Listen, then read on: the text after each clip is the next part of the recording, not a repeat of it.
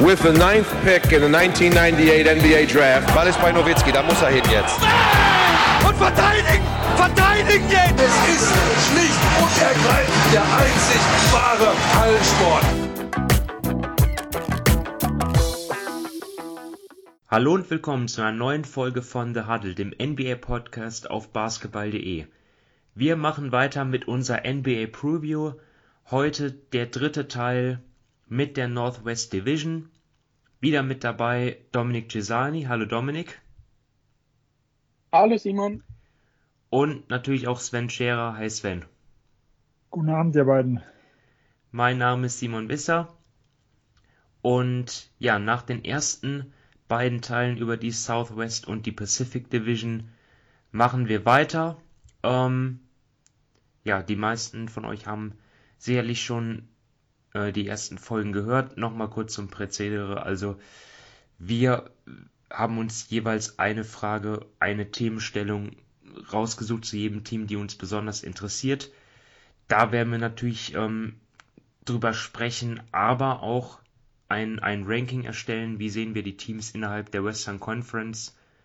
Und auch äh, werden wir wieder jeweils einen ähm, Fantasy-Tipp abgeben, einen Spieler vorstellen, der uns besonders gefällt in, im Hinblick auf den US-Manager von basketball.de. Ähm, wir freuen uns natürlich, wenn ihr dabei seid und euer Team aufstellt. Ähm, ja, wir legen jetzt sofort los mit den Denver Nuggets. Ist jetzt hier das erste Team in der vergangenen Saison. Äh, natürlich, ja, zweite Runde gesweept wurden von den Suns. Ähm, ja, Jamal Murray. Natürlich ein bitterer Ausfall. Er fehlt äh, mit Kreuzbandriss. Ja, ich denke mal, seine Rückkehr wird frühestens nächsten April sein, wenn, wenn nicht sogar die gesamte Saison. Das ist ja immer, ja, ähm, hängt auch immer vom Heilungsverlauf ab, ne? Aber sie haben ja immer noch den, den MVP da mit Nikola Jokic.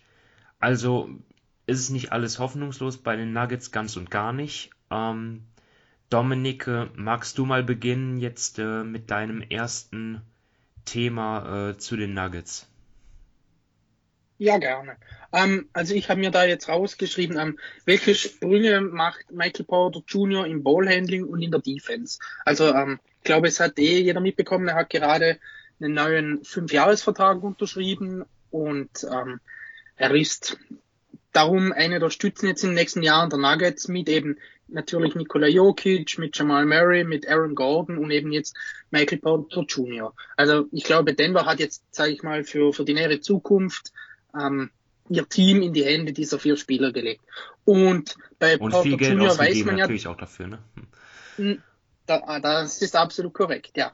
Und wie man weiß, bei Porter Jr., da ähm, ist er eigentlich im Draft nur so weit gefallen, weil er ähm, Verletzungsprobleme hatte, hat ja dann auch ähm, das erste Jahr komplett ausgesetzt, hat dann im zweiten Jahr ein bisschen mehr gespielt und ist jetzt letztes Jahr in seiner dritten Saison hat er quasi sein Breakout. Also er hat von draußen super getroffen, er, er war wirklich ein, ein, guter Scorer.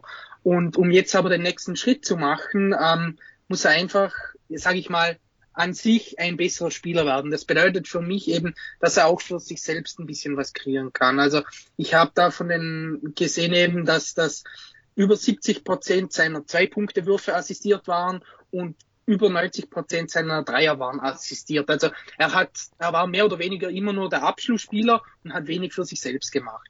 Und ähm, wenn man jetzt gerade bei, Denver, man weiß natürlich, ähm, Nikola Jokic ist da alles überragende Spieler. Aber jetzt durch die Verletzung von Jamal Murray haben sie da schon, sage ich mal, so ein bisschen ein Vakuum beim zweiten Spieler, der für sich und vielleicht auch für das Team so ein bisschen kreieren kann.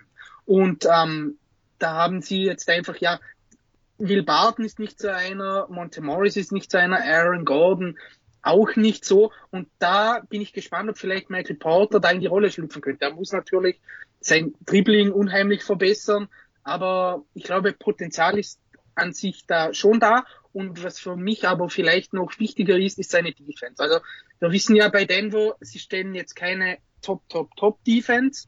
Äh, und viele, ähm, viele Experten auch fragen sich, ob sowas überhaupt möglich ist mit einem Center, sage ich mal, wie Nikola Jokic, der viel mehr für seine Offense und nicht für seine Defense bekannt ist. Und ich, und ich glaube, wenn das funktionieren sollte mit, mit Jokic, ähm, dann müssen einfach die Spieler nebenan gute Verteidiger sein. Aaron Gordon kann das zum Beispiel, der, den kannst du auch wirklich flexibel einsetzen, der kann größer, der kann kleiner verteidigen. Jetzt bin ich zum Beispiel gespannt, ob eben ein, ein Michael Porter Jr. da in diesem Bereich einfach auch die nächsten Schritte macht. Ich glaube, er hätte wirklich auch das Potenzial dazu. Er hat die Größe, er ist athletisch, aber da fehlt es einfach On-Ball, ja, oder blöd gesagt, man weiß, oder man sieht einfach, verteidigen war nie sein, sein wirklicher Job. Also defensiv, ähm, gerade Off-Ball passt er nicht immer gut auf. Am Ball bleibt er dann auch gerne mal hängen. Und wenn du wirklich eine gute Defense um einen Center aufbauen willst, der nicht ein Defensivspezialist ist, sage ich mal, wie ein, ein Rudy Gobert oder ein Anthony Davis oder auch kein Verteidiger ist wie ein Janis, dann muss einfach nebenan müssen die Spieler gute Verteidiger sein. Und um das zu erreichen, glaube ich, wirklich wichtig, dass eben Michael Porter Jr. in dieser Saison den nächsten Schritt in dieser Hinsicht macht. Ja, ich nutze da mal die Gelegenheit, um da ein bisschen dran anzuknüpfen. Also du hast ja schon äh, richtigerweise herausgestellt, ähm, Michael Porter Jr. jemand, der ja natürlich auch ein exzellenter Scorer ist, äh, für sich selbst kreiert, aber was mich interessiert ist, ob ähm, ja er auch das so ein, so ein Two-Man-Game vielleicht entwickeln kann mit Jokic, beziehungsweise noch verbessern. Das war ja immer sehr herausragend. Äh, Jokic und Murray, ne? Die beiden haben halt super miteinander harmoniert, das Pick and Roll auch. Und kann Michael Porter jetzt vielleicht diese Rolle einnehmen? Denn letztendlich hängt es ja an den beiden auch. Ne? Ähm, ich meine, bei allem Respekt für Aaron Gordon und Will Barton, ähm, MPJ und, und, und der Joker sind halt die beiden besten Offensivspieler ähm, des Teams. Und sie müssen dann halt auch für das Team große Verantwortung übernehmen und ähm, im Idealfall natürlich auch ähm, ein tolles Zusammenspiel dann auch haben. Ne? Und ähm, da, das wird wichtig sein. Die Nuggets ja in der letzten Saison sechs bestes Offensivteam gewesen, laut NBA Stats, was jetzt das, das Offensiv-Ranking betraf. Aber ja, da war ja Murray ja auch größtenteils mit dabei. Und ähm, das zu wiederholen, das wird, das wird eine riesige, eine riesige Aufgabe für dieses Team. Ähm, Sven? Ja, ich nehme den anderen Spieler, der verlängert hat, und ihr habt beide den Namen schon genannt. Äh, für mich ist so einer der Schlüsselstellen, wie sich jetzt Aaron Gordon in der ersten kompletten Saison mit den Denver Nuggets äh, da integriert. Denn man hat ja schon gesehen, also ich, ich war schon seit langem ein kleiner Aaron Gordon Fanboy in der Hinsicht, aber in Orlando hat die Situation halt überhaupt nicht gepasst. Da wurden von ihm Dinge verlangt, die er halt mit seinem Skillset einfach nicht kann. Und er ist für mich halt äh, im besten Fall eine dritte, eher eine vierte offensive Option und halt ein absoluter Allrounder. Äh, und das sollte in Denver auch gut passen. Und man hat ja auch gesehen, äh, als er kam, die ersten sieben Spiele wurden gleich gewonnen. Ähm, und äh, er hat eigentlich nur in einem Spiel über 14 Punkte gemacht. Also er hat da wirklich äh, nicht die Hauptscoring-Last getragen, sondern halt, ja, alles ein bisschen und sehr effektiv. Und insgesamt waren wir mit ihm auch bei einer Bilanz von 19 zu 6 in der regulären Saison. Also trotz dem Ausfall von Murray äh, haben die Denver Nuggets ja einen Endspurt hingelegt und zum Beispiel auch die Clippers, wenn auch ein bisschen gewollt, die haben ja das letzte Spiel gegen OKC getankt, äh, dann nochmal abgefangen. Äh, und er ist für mich halt schon derjenige, der, gerade wenn die nachher ganz fit sind, ja, so, so, so dieser, dieser, dieser äh, Schlüsselspieler sein kann, wenn es darum geht, ob sie Richtung Contender aufsteigen können. Äh, offensiv erwarte ich von ihm, dass er den Dreier ein bisschen besser trifft. Das hat er in Orlando äh, über mehrere Jahre eigentlich schon ganz gut gemacht, solange er ihn nicht kreieren muss, sondern wenn er ihn aufgelegt bekommt. Ähm, das ist in Denver zum Beispiel noch extrem abgefallen. Da ist er auf 26 Prozent runter. Äh, und in den Playoffs zum Beispiel hat er ja komplett enttäuscht. Äh, und dass er halt am Korb hochprozentig abschließt. Das hat sehr gut funktioniert. Äh, da sind seine Anteile deutlich nach oben gegangen. Er hat da 74,7 Prozent aus der Distanz getroffen und hat natürlich dort immens von dem Jokic profitiert, von dem Michael Porter Jr., der irgendwo ja die Aufmerksamkeit auf sich zieht und wenn Murray wieder zurück ist, er natürlich auch.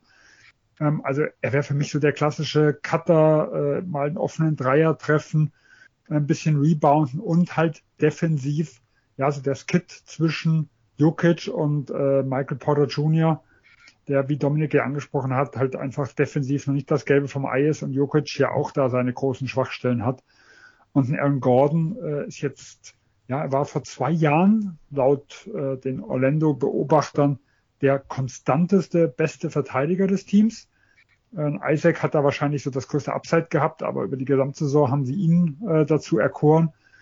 Äh, und er kann halt verschiedene Positionen verteidigen und kann halt den übernehmen, den Michael Porter Jr., selbst wenn er sich verbessert, dann irgendwo äh, nicht verteidigen kann. Und deswegen ist er, wie gesagt, für mich der absolute Schlüsselspieler und gerade in einer schwachen Defensive wie Denver so derjenige, der da vielleicht so ein bisschen noch was ausbügeln kann.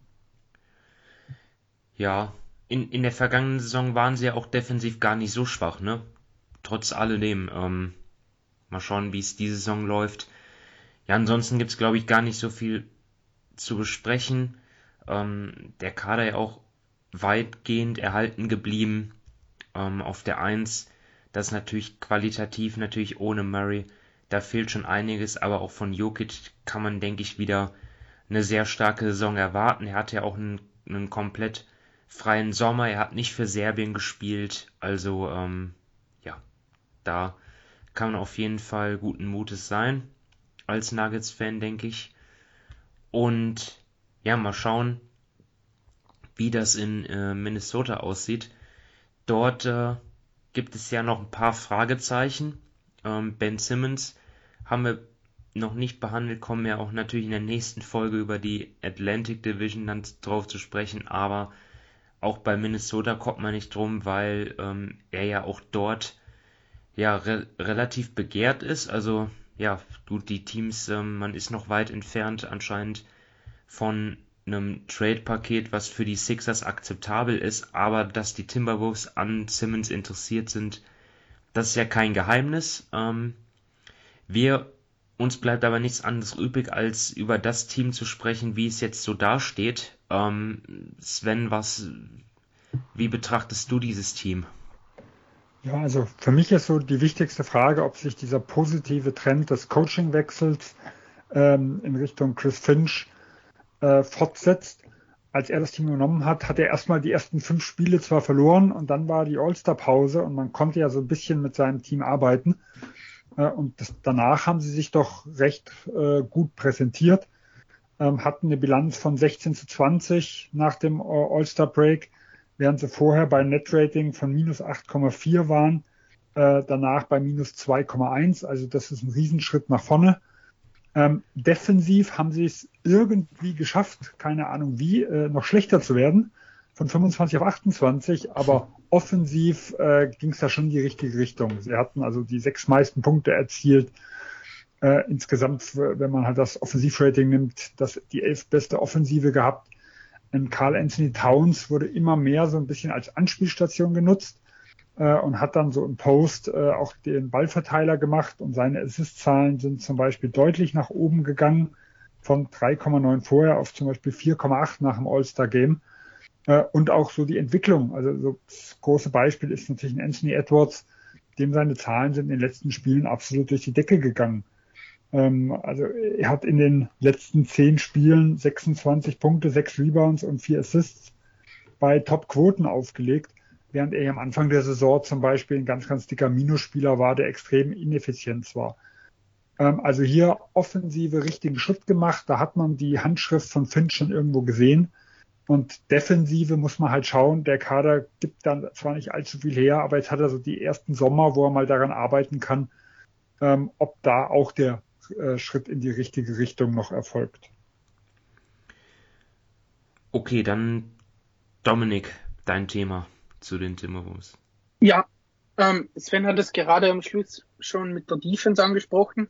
Da mache ich mal weiter. Ähm, er hat natürlich absolut recht. Es ist jetzt nicht so, dass sie defensiv viel Edelmaterial haben, obwohl sie jetzt Patrick Beverly geholt haben, aber gerade Carl Anthony Towns hat natürlich nie, ähm, sage ich mal, das gezeigt, was man von ihm ähm, vom College erwartet hatte. Da war er ja einer der besten Verteidiger. Dann hast du noch D'Angelo Russell, der sage ich mal, auch überschaubar defensiv ist. Und deshalb bin ich wirklich gespannt jetzt, wie die Defense bei ihnen aussieht. Also sie hatten jetzt letztes Jahr keine gute Defense.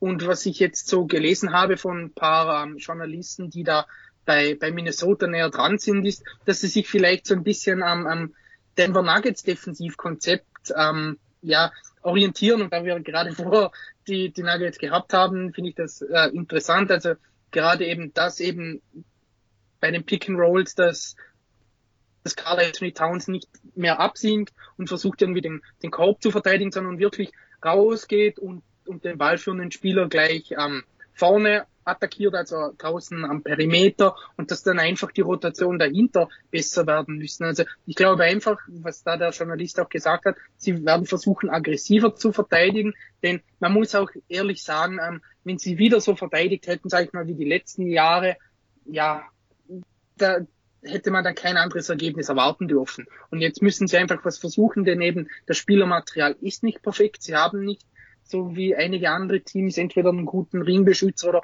super Verteidiger am Perimeter. Da muss jetzt einfach Chris Finch mit dem arbeiten, was er hat. Und da finde ich es jetzt nicht falsch, wenn er wirklich, ja, sag ich mal, in die andere Richtung geht. Denn ja, schlimmer kann es ja kaum werden.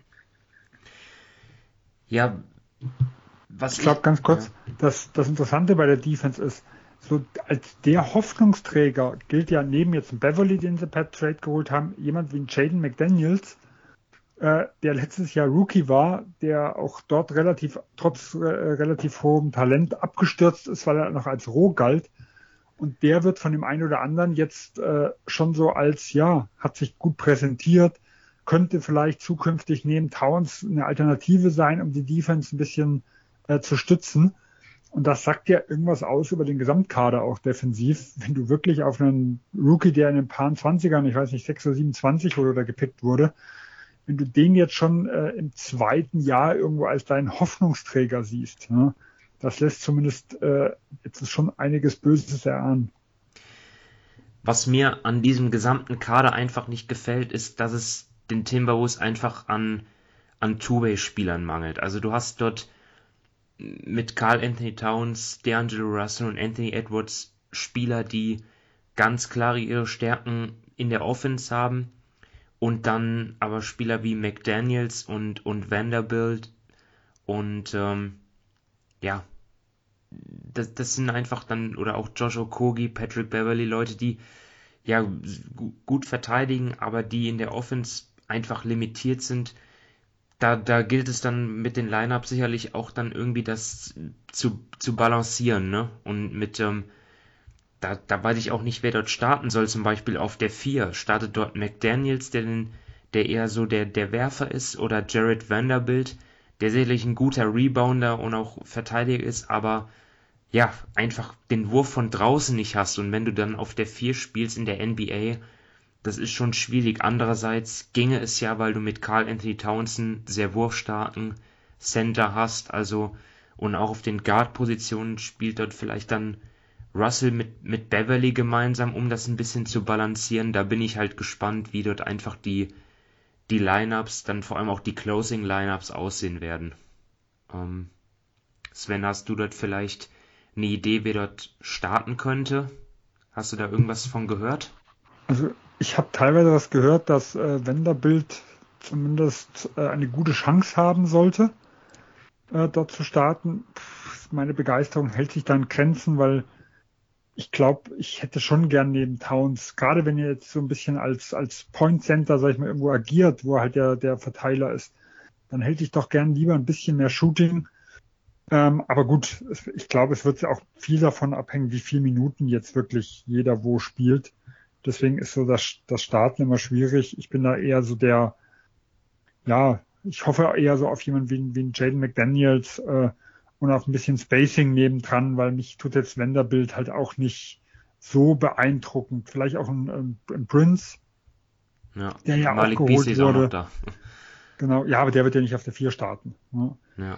Äh, ähm, also ich bin da eher für die für die Variante, okay, wenn's, wenn ich defensiv eh nicht allzu viel retten kann, dann äh, gehe ich halt auf volle Attacke, tue so viel wie möglich Spacing nebenbei bringen und versuche die ganze Situation lieber so zu retten, wie so eine halbgare Defensive da aufzustellen.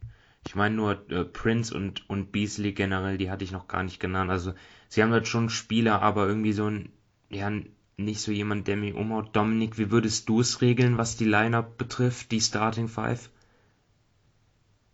Ja, es ist, ich meine, ihr habt es eh schon mh, angesprochen, es ist so ein bisschen die Krux bei der Sache. Also ich glaube, auf den kleinen Positionen würde es schon irgendwie Sinn machen, wenn du eben einen guten Guard zu, zu, ähm, zu Russell stellst. Also da würde eben Beverly passen. Dann hast du natürlich Anthony Edwards und Carl Anthony Towns. Dann bleibt ja die, die vierte Position übrig. Und da musst du, so blöd es klingt, musst du halt irgendeinen wählen. Eben du hast da Leute wie ein Jaden McDaniels, ein Vanderbilt. Das sind alles, sagen wir, das sind alles, äh, alles keine optimalen Kandidaten. Ich glaube, da fährst du wirklich am besten, wenn du jetzt einfach in, in den, sage ich mal, jetzt im Training Camp und in den, in den Vorbereitungsspielen einfach verschiedenste die ausprobiert. Ich meine, du kannst ja auch dann nachher am Beginn von der Regular Season da gewisse Dinge ausprobieren. Denn wenn du einfach keine klare, keinen klaren fünften Spieler zum Beispiel hast, dann musst du einfach gewisse Dinge ausprobieren. Ja. Ja, das werden wir beobachten und mal schauen, wer sich dort durchsetzt ähm, innerhalb des Teams. Ähm, dann machen wir jetzt mal weiter mit den Oklahoma City Thunder und ja, das ist ein Team natürlich, ähm, das alles der Zukunft ähm, unterordnet, der Entwicklung von jungen Spielern.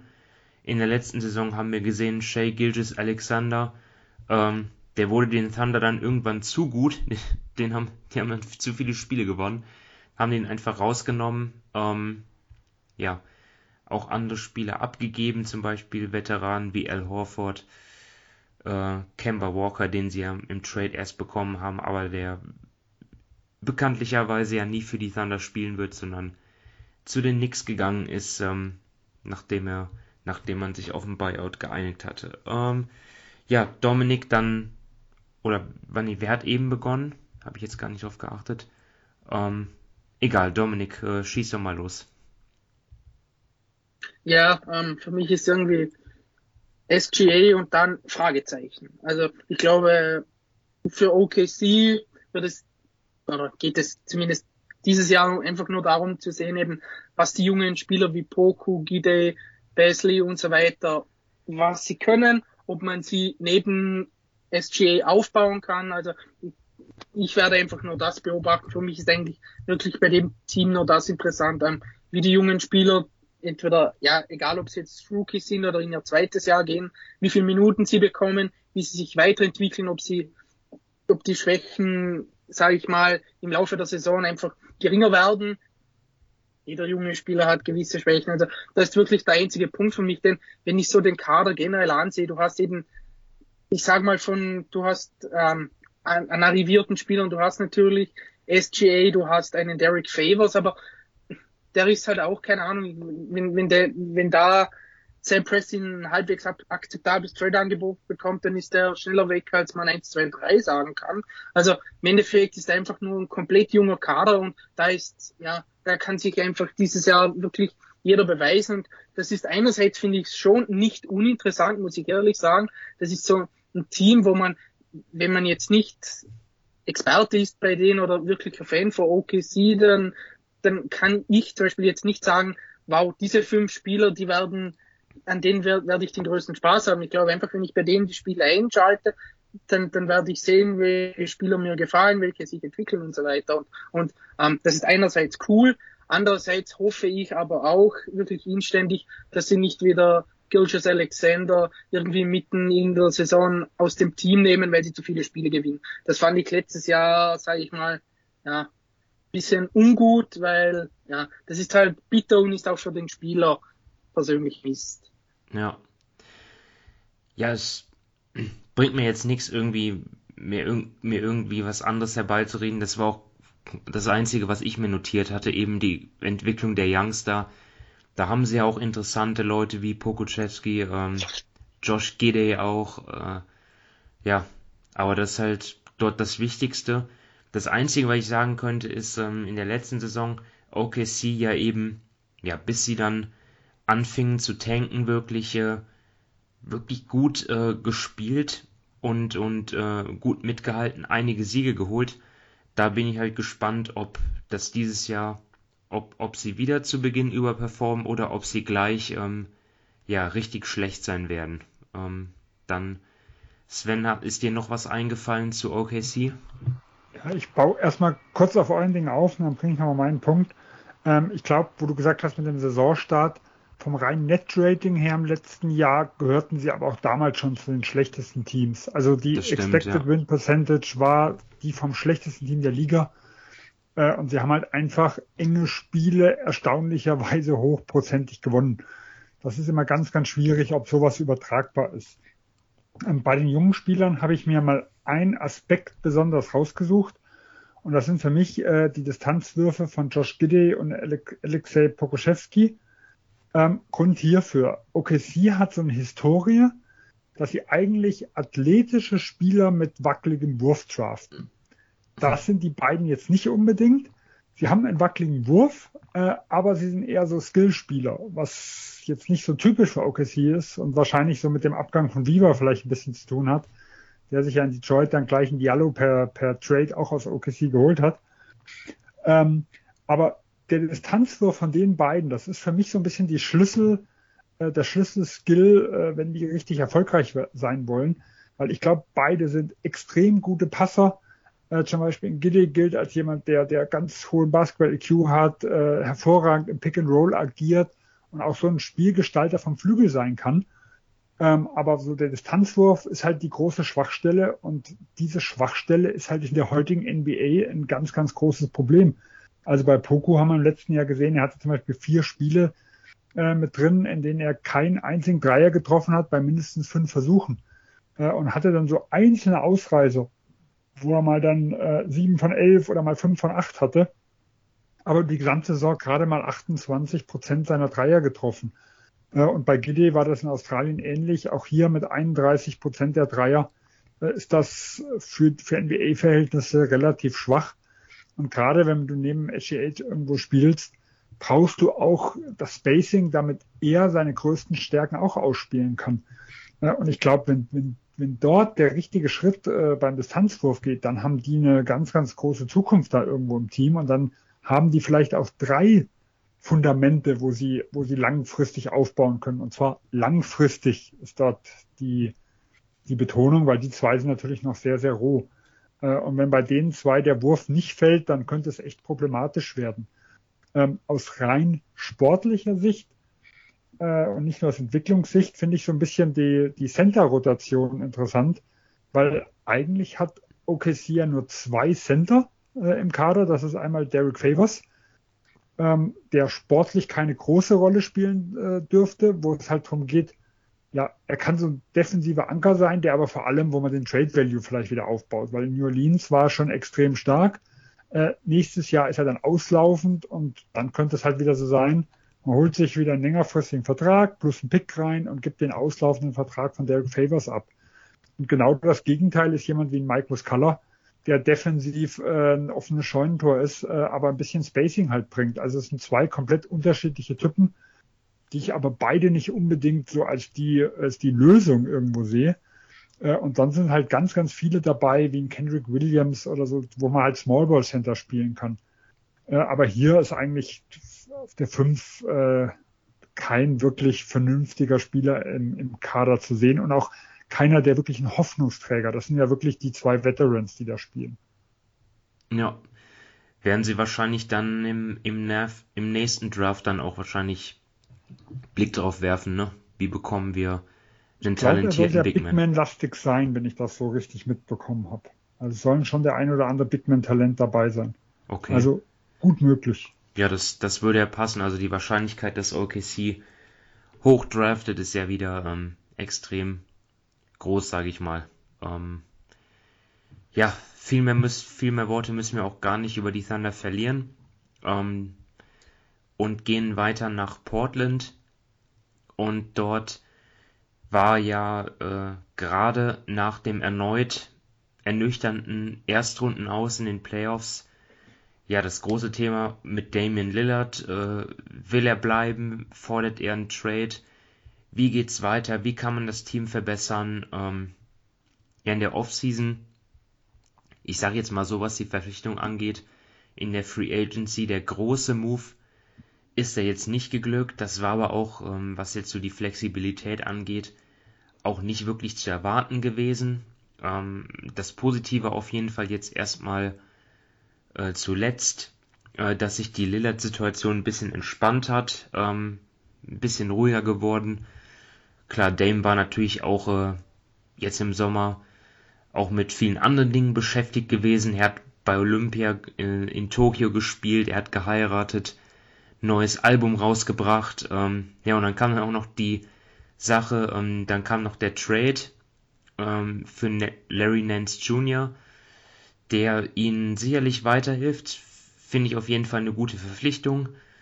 Ähm, gut möglich, dass das auch ein bisschen erstmal den Druck vom Kessel nimmt, aber natürlich wird dort gespannt darauf geachtet jetzt, äh, wie verläuft dort der Saisonstart, äh, denn mit einer Nieder Niederlagenserie kann das Thema wieder hochkochen. Das ist ja auch klar. Gerade die Medien ähm, warten vielleicht schon sehnlichst darauf, ich weiß es nicht. Äh, ja, ähm, Dominik, was hast du noch? Ja, ich habe im Endeffekt wie vorher bei den Timberwolves für mich ist bei, bei Portland auch die Frage, ähm, wie sieht es bei ihnen defensiv aus? Also sie hatten letztes Jahr laut Clean in the Glass die zweitbeste Offensive, aber auch die zweitschlechteste Defensive. Also mehr Diskrepanz ist kaum möglich. Und was man jetzt so gelesen hat, ähm, versucht eben auch wieder ähm, John. Billups, der ja neuer Trainer bei Portland ist und da auch nicht ganz ohne, sage ich mal, ja, ohne Misstöne gekommen ist. Da versucht jetzt auch eine, die Defense zu verändern von Terry Stotts vor. Also sie haben vorher ja auch mit Nurkic wirklich nur so gespielt, dass Nukic versucht, den Ring zu beschützen und die Gegner zu, zum Wurf aus der Mitteldistanz einzuladen, aber das hat überhaupt nicht geklappt, denn die Perimeter-Defense war sowas von schlecht bei Portland. Da sind die Gegner ein und das andere Mal einfach zum, zum Ring gezogen und sie hatten da auch einfach keine Angst vor, vor Nurkic und jetzt versucht er eben auch, dass der Big Man ja, aggressiver verteidigt, höher verteidigt und dadurch die Penetration stoppt. Jetzt ist die Frage, inwiefern, ja, wie viel besser wird diese Pick-and-Roll-Defense sein? Wie ich vorher schon bei Minnesota gesagt habe, schlechter ist kaum möglich, da muss man was probieren, aber ähm, da weiß ich halt auch nicht, inwiefern das Personal dann super ist. Klar, ähm, Larry Nance ist eine Verstärkung, das muss man so sagen, gerade auch defensiv. Robert Covington ist, finde ich, als Help-Defender sehr gut, als On-Ball-Defender hat er auch, sage ich mal, ist er nicht, also ist er okay, aber jetzt nicht so super, aber ja, bei, bei Portland liegt das ganze Problem einfach im Backcourt. Also da darf sich Damien Lillard auch auf keinen Fall rausnehmen. Er ist, ein, er ist oftmals ein katastrophaler Verteidiger. McCollum ist teilweise auch einfach zu klein, dazu ist er oftmals noch zu schlecht. Dann hast du noch Norman Powell, der auch einfach zu klein ist. Gerade wenn die drei spielen, ich meine, die sind alle knapp um 1,90. Also da bist du einfach generell schon immer auf der kleineren Seite und wenn dann einer der drei, meistens noch Powell, eine Position höher verteidigen muss, dann stehst du oftmals vor so großen Problemen, die ja, die, die kaum bewältigbar sind. Und wenn man das mal ansieht, ich meine, ihr habt es vorher schon gesagt, Playoffs letztes Jahr waren ja eine Katastrophe da.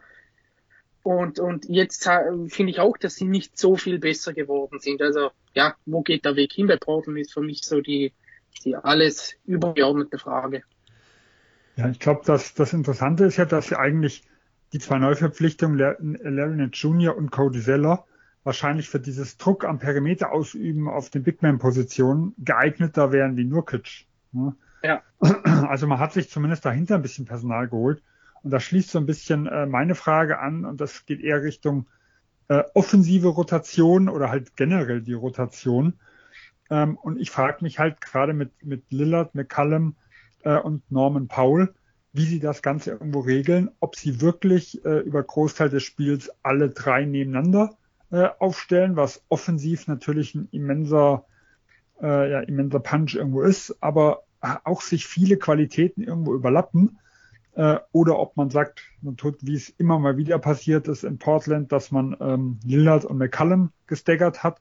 Oder tut man Norman Powell von der Bank bringen und er ist so quasi der äh, der Anführer der zweiten fünf und soll da seine 20 Punkte irgendwo auflegen. ähm, und dafür zum Beispiel öfters einen der Big Men mit Larry Jr. und Covington zusammenbringen, was zwar offensiv äh, ein gewisses Downgrade ist, aber dafür halt dann defensiv dann irgendwo auf dem Flügel schon eine Macht mit darstellt. Äh, oder halt noch eine weitere Option, finde ich, dass man eventuell Nurkic auch äh, mehr in die zweite Fünf setzen kann mit einem der Guards, also mit äh, Norman Powell oder mit CJ McCallum. Äh, und dass man halt einfach gucken kann, wenn man die Defensive ein bisschen stärkt, wie wir es wie wir es vorher gesagt haben. Also starten wird mit Sicherheit Nurkic, aber das geht ja um die Rotation im Spiel. Dass wenn man halt einfach ein bisschen aggressiver von den Big Men sein will und dort einen Zeller und einen äh, Larry Jr. aufstellt, dass man mit einem Nurkic dann quasi den äh, Backup-Fünfer versucht zu vernichten und dort äh, jemand, der halt extrem skilled ist und extrem kräftig ist, dort seine Vorteile ausspielen lässt. Während er halt defensiv, ja, da kann man eigentlich nur auf dieses alte Job-Coverage-System äh, zurückgreifen. Und das war halt wirklich äh, problematisch. Und ich habe zumindest von Nurkic noch nicht allzu viel gesehen, was mich so äh, optimistisch macht, dass er so dauerhaft in einem Spiel aggressiv draußen verteidigen kann. So über einzelne Positionen ja, aber das erfordert ja auch eine immense Ausdauer und er wirkt halt schon immer ein bisschen kräftig und behäbig. Äh, und auch wenn man jetzt über den Sommer immer wieder gehört hat, dass Billups für ihn so der das Beste ist, was passieren konnte, äh, sind das so, so Aussagen, die nehme ich erst für voll, wenn ich, wenn ich da die Fortschritte von dem Spieler auch sehe und nicht nur irgendwelche Kommentare. Ja, also um es nochmal ins Gedächtnis zu rufen, zweitbeste Offense, zweitschlechteste Defense in der Vorsaison. Also das eine kann gern so bleiben, aber das andere muss sich auf jeden Fall deutlich verbessern, wenn Portland äh, ja mehr sein will als nur ein ja, Kandidat für die Playoffs. Sven, was, was ich dich noch fragen wollte, ist, die Blazers haben viele Verträge, die nächsten Sommer auslaufen. Eigentlich alle bis auf Lillard, McCallum, ähm, äh, Paul und, Paul. und äh, Nance. Jr. Ähm, Rechnest du da mit, dass da vielleicht die Blazers noch irgendwie eine vorzeitige Verlängerung mit jemandem anstreben? Könnte das Unruhe bringen? Wie ist da so deine Erwartungshaltung? Ja, äh, die, die, die Problematik, die sie haben, ist, dass zum Beispiel bei Nurkic, der für mich ja sonst ein Kandidat wäre, ähm, der ist ja mit 12 Millionen relativ schlecht bezahlt. Jetzt muss man das natürlich in Anführungsstrichen setzen, weil der Centermarkt sieht ja an, nicht, an sich nicht allzu gut aus. Ähm, aber ich glaube, die Erwartungshaltung von Nurkic wird eine ganz andere sein. Und man ist halt bei vorzeitigen Extensions limitiert. Man kann ihm maximal 120 Prozent dieser 12 Millionen geben. Äh, und das sind äh, 12, 1,2,4, 14,4 Millionen. Da dürfte der Vertrag äh, starten. Das heißt, wir reden hier von gut 60 Millionen zum Beispiel über vier Jahre, was man ihm bieten könnte. So zwei, 63 Millionen mit den Steigerungen. Ich weiß nicht, ob das für Nurkic genug ist. Und bei Robert Coving sieht es ähnlich aus. Der hat halt eine Million höher. Äh, der könnte dann dementsprechend ein bisschen höher starten. Da könnte man Richtung 70 Millionen gehen. Ähm, wenn, wenn die die Sicherheit vorhaben wollen, dann halte ich das für möglich. Aber gerade bei Nurkic würde es mich zum Beispiel wundern, ähm, wenn er jetzt so eine vorzeitige Extension da unterschreibt. Äh, und deswegen glaube ich jetzt eher nicht daran, dass wir da wirklich viel Verlängerung vorher sehen. Okay, das heißt, die Blazers müssten dann halt damit leben, dass sie, ja, dass im nächsten Sommer die Gefahr besteht, dass sie dort wichtige Spieler verlieren. Ähm, tja, das macht es auch nicht unbedingt einfacher, aber wie gesagt, jetzt bleiben wir erstmal bei dieser Saison, auch dort ja. müssen wir vor, ja Vor allem noch, äh, noch eine Sache. Ähm, ich denke, wenn eine Extension kommt, könnte es auch ein bisschen später sein, weil auch sie sind ja noch im Rennen um Ben Simmons mit drin. Okay. Ähm, wahrscheinlich nicht für Lillard, aber McCallum wird ja immer wieder gehandelt.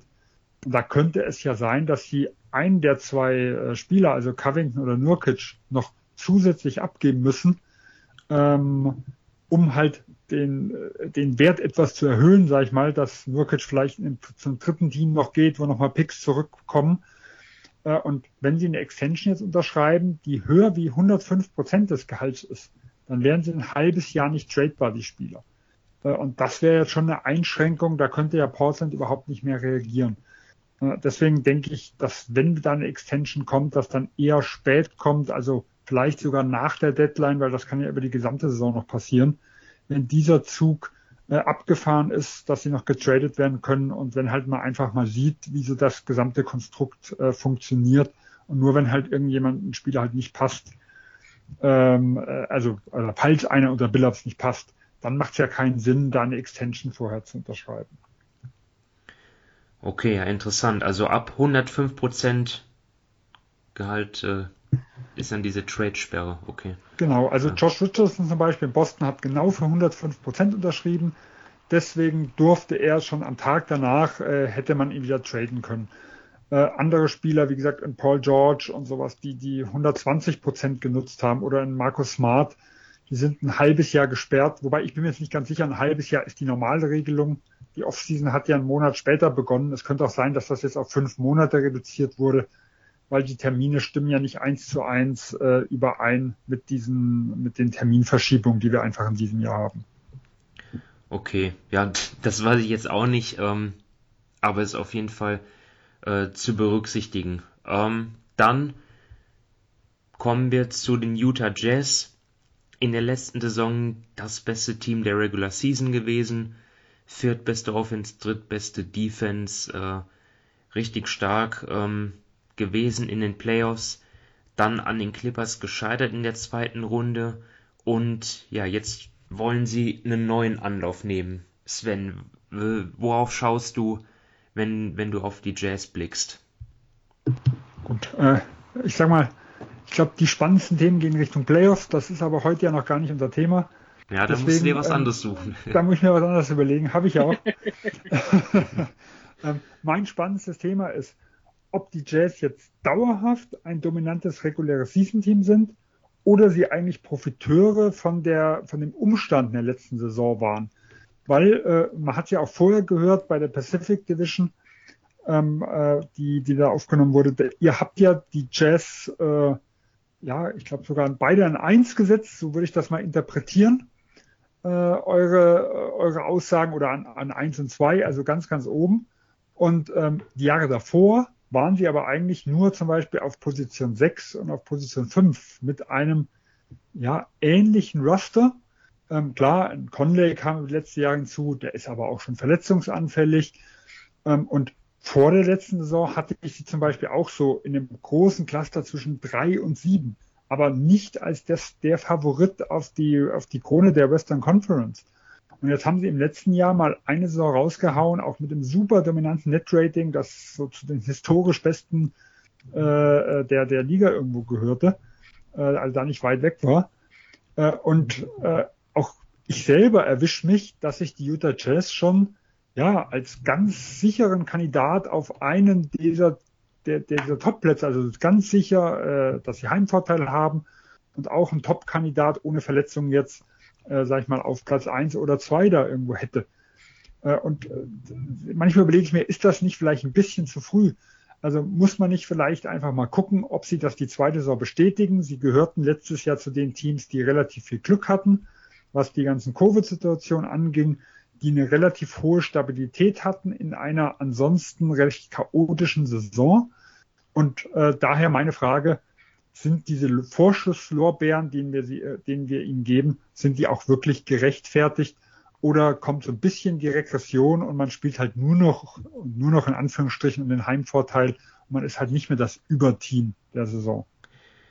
Das ist für mich ähm, ja eine legitime Frage. Also ähm, ich habe das jetzt auch ehrlich gesagt gar nicht ähm, so sehr hinterfragt, aber was du ansprichst, ist eigentlich schon schon auch richtig. Ne, es war halt schon jetzt ein krasser Ausreißer dann auch. Ähm, andererseits gefällt mir auch einfach auch dieser Kader so ähnlich wie bei Phoenix. Ich das schon gesagt habe, so die ersten acht neun Leute der Rotation.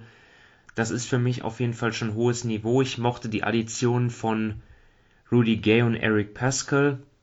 Ähm, ja, es gibt bestimmt noch, noch ein paar Baustellen, aber ähm, ähnlich wie du das siehst, denke ich auch eher, dass das dann mehr in den Playoffs zum Tragen kommt. Für die Regular Season sehe ich die Jazz schon wieder gut aufgestellt mit ihrer Defense, äh, mit, mit Rudy Gobert natürlich auch an vorderster Front und auch Donovan Mitchell.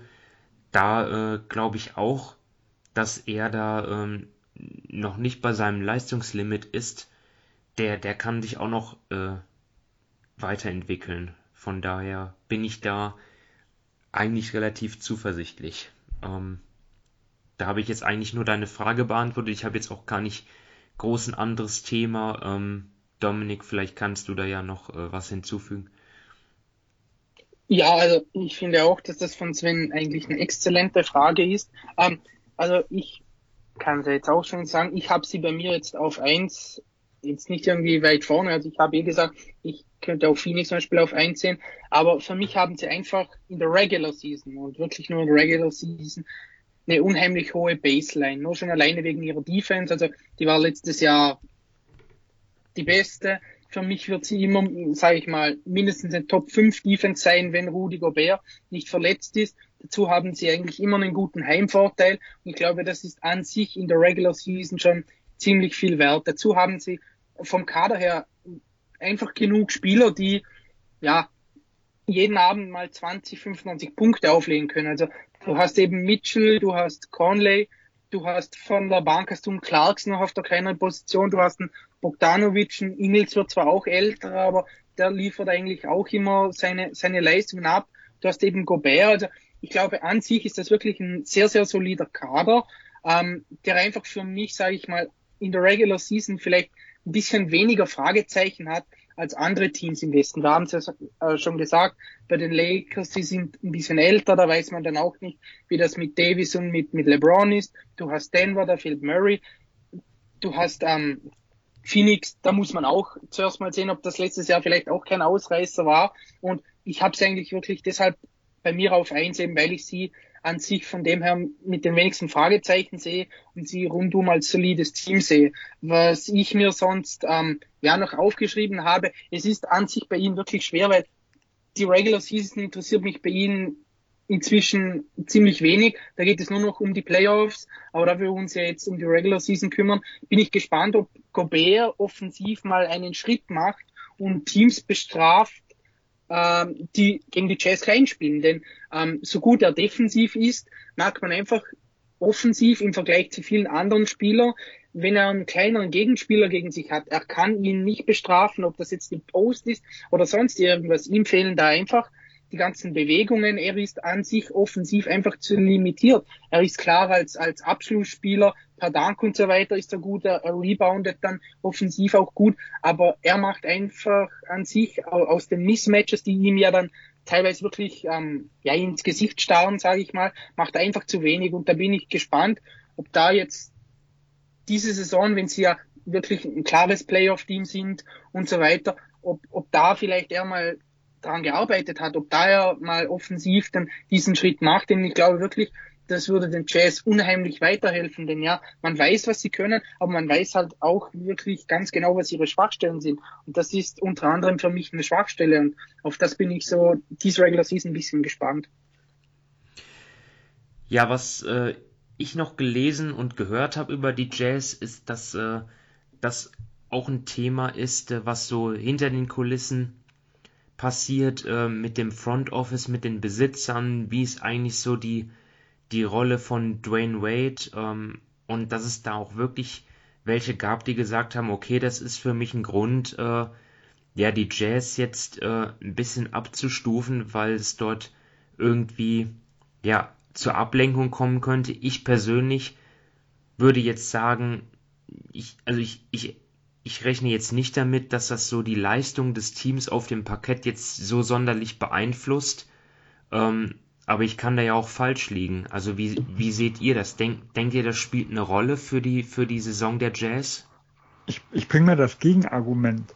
Ähm, Dennis Lindsay, der vorige GM, wurde ja angeblich unter anderem entlassen, weil er mit Quinn Snyder im letzten Jahr Trouble hatte.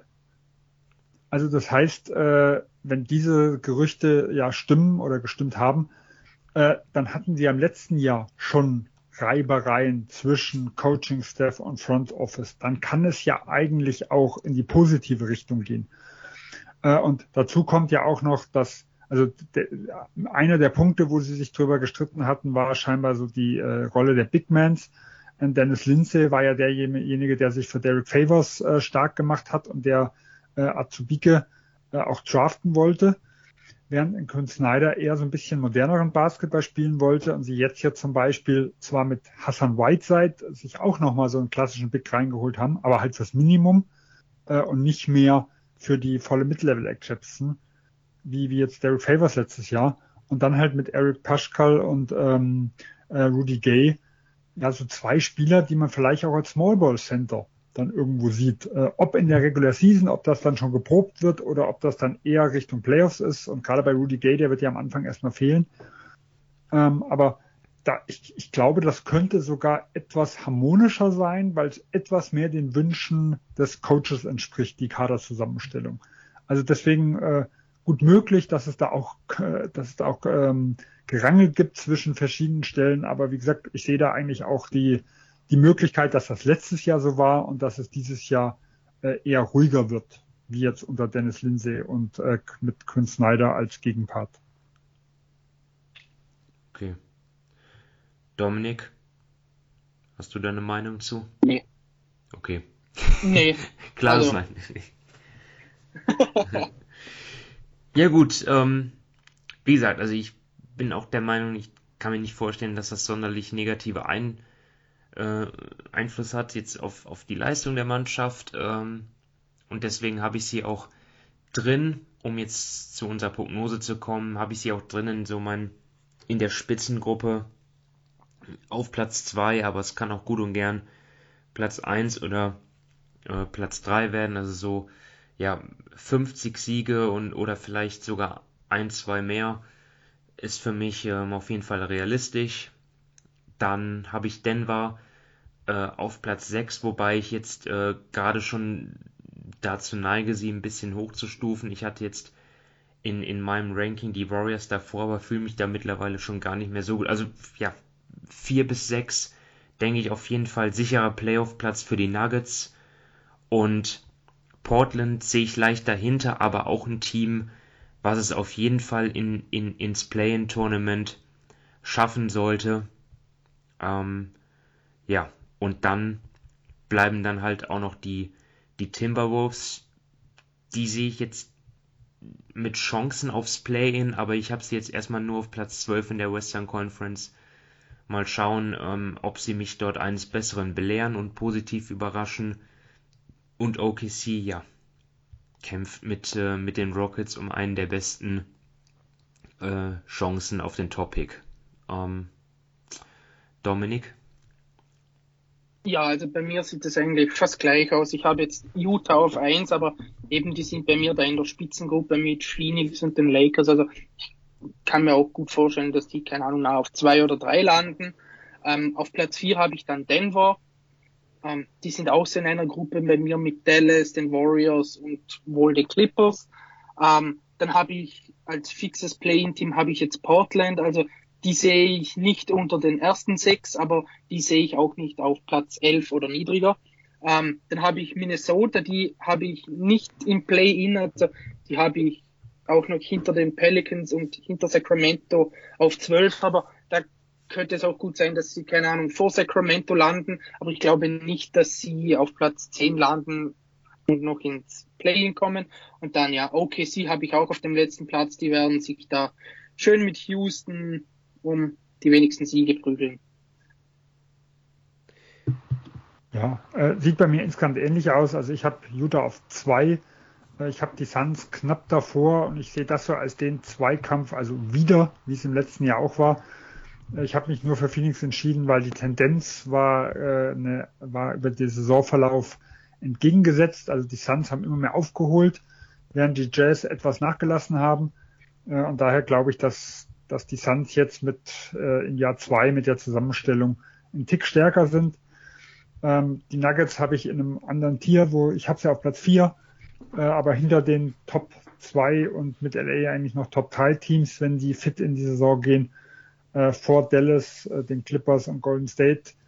Das sind für mich so die vier Teams, die eigentlich um den Heimvorteil im besten Fall kämpfen. Das traue ich Portland nicht zu. Äh, ich habe sie relativ klar auf acht, die Portland Trail Blazers äh, deutlich vor Memphis, aber hinter den anderen Teams und auch Minnesota auf 12 und OKC auf 15. Das äh, schließt sich mit euren, mit, äh, mit euren Rankings dann auch an. Ja, das heißt, wir sehen es jetzt, wir sehen jetzt keine sonderliche Steigerung äh, in Portland. Äh, das ist dann natürlich dann auch interessant, wenn es so kommen sollte. Was macht Damien Lillard? Äh, reicht ihm das äh, oder will er weg? Ähm, ja, halt auch hier in Portland, ich glaube, auf dem Papier ist gerade, sind sie durch die Larry Nance Verpflichtung schon ein gutes Stück stärker geworden. Jetzt muss man aber auch dazu sagen, Larry Nance hat letztes Jahr ein paar 30 Spiele oder sowas gemacht. Also ähm, jetzt weiß man natürlich nicht genau, hätte er, wenn Cleveland erfolgreich gewesen wäre, zum Saisonende wieder einsteigen können. Also wurde er einfach nur geschont und man hat ihm gesagt, hier, bleib daheim, äh, erhol dich, wir sind eh nicht äh, sportlich relevant.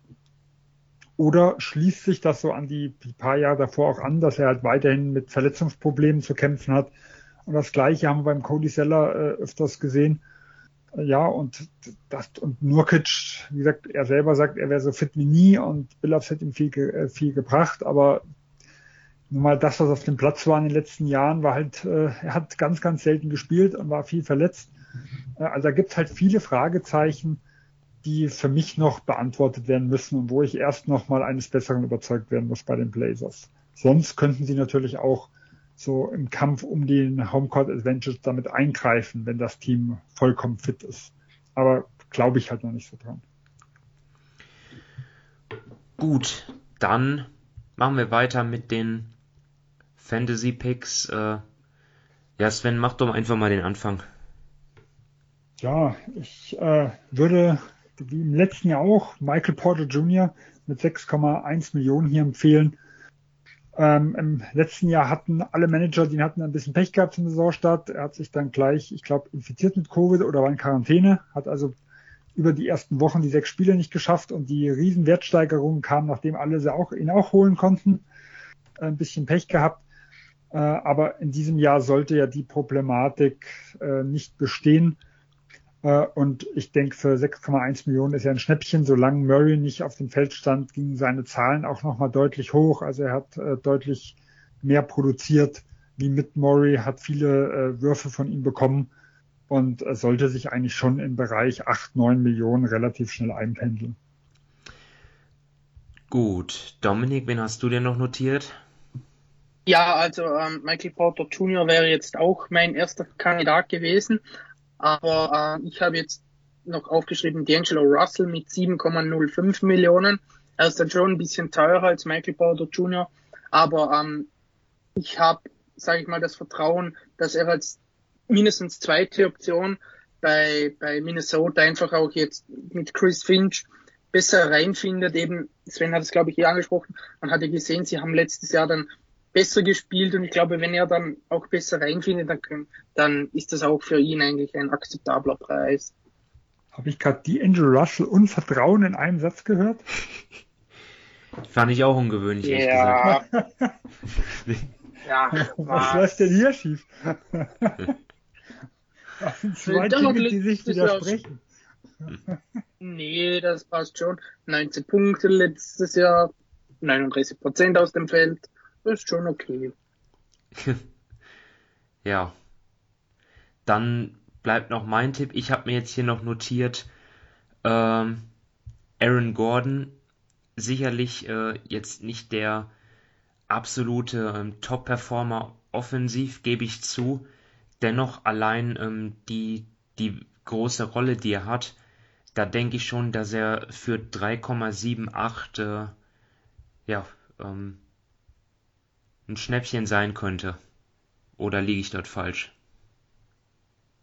Ja, äh, er wird halt äh, vermutlich in Denver eher eine kleine Rolle wie in Orlando haben. Und im letzten, also der, das Gehalt wird ja so aus dem Zwischending zwischen Denver und Orlando. Also ich glaube nicht, dass er unterperformen wird, aber ich sehe jetzt das Upside in der Hinsicht nicht. Also ich denke, die Hauptstats werden halt Jokic, äh, Michael Porter Jr. irgendwo auftragen und er wird so ein bisschen der Abstauber sein der solide sein wird, aber ohne das große Ceiling, um es mal so auszudrücken. Okay. Keine Vermutung. Ja, ich sag's wie es ist. Ich habe für mich auch äh, Michael Porter Jr. war für mich auch der äh, mit Abstand äh, erste Kandidat in dieser Division. Ähm, wird es wahrscheinlich auch in mein Team schaffen, mal sehen.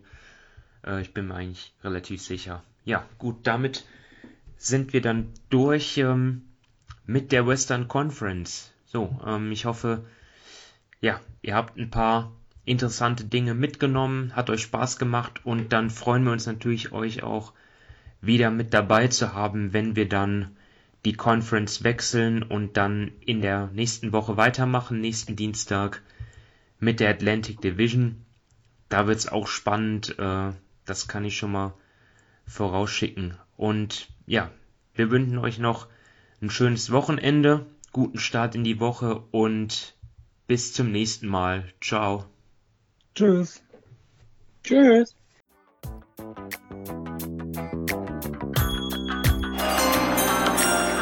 With the ninth pick in the 1998 NBA Draft, Ball ist bei Nowitzki, da muss er hin jetzt. Und verteidigen! Verteidigen jetzt! Es ist schlicht und ergreifend der einzig wahre Hallensport.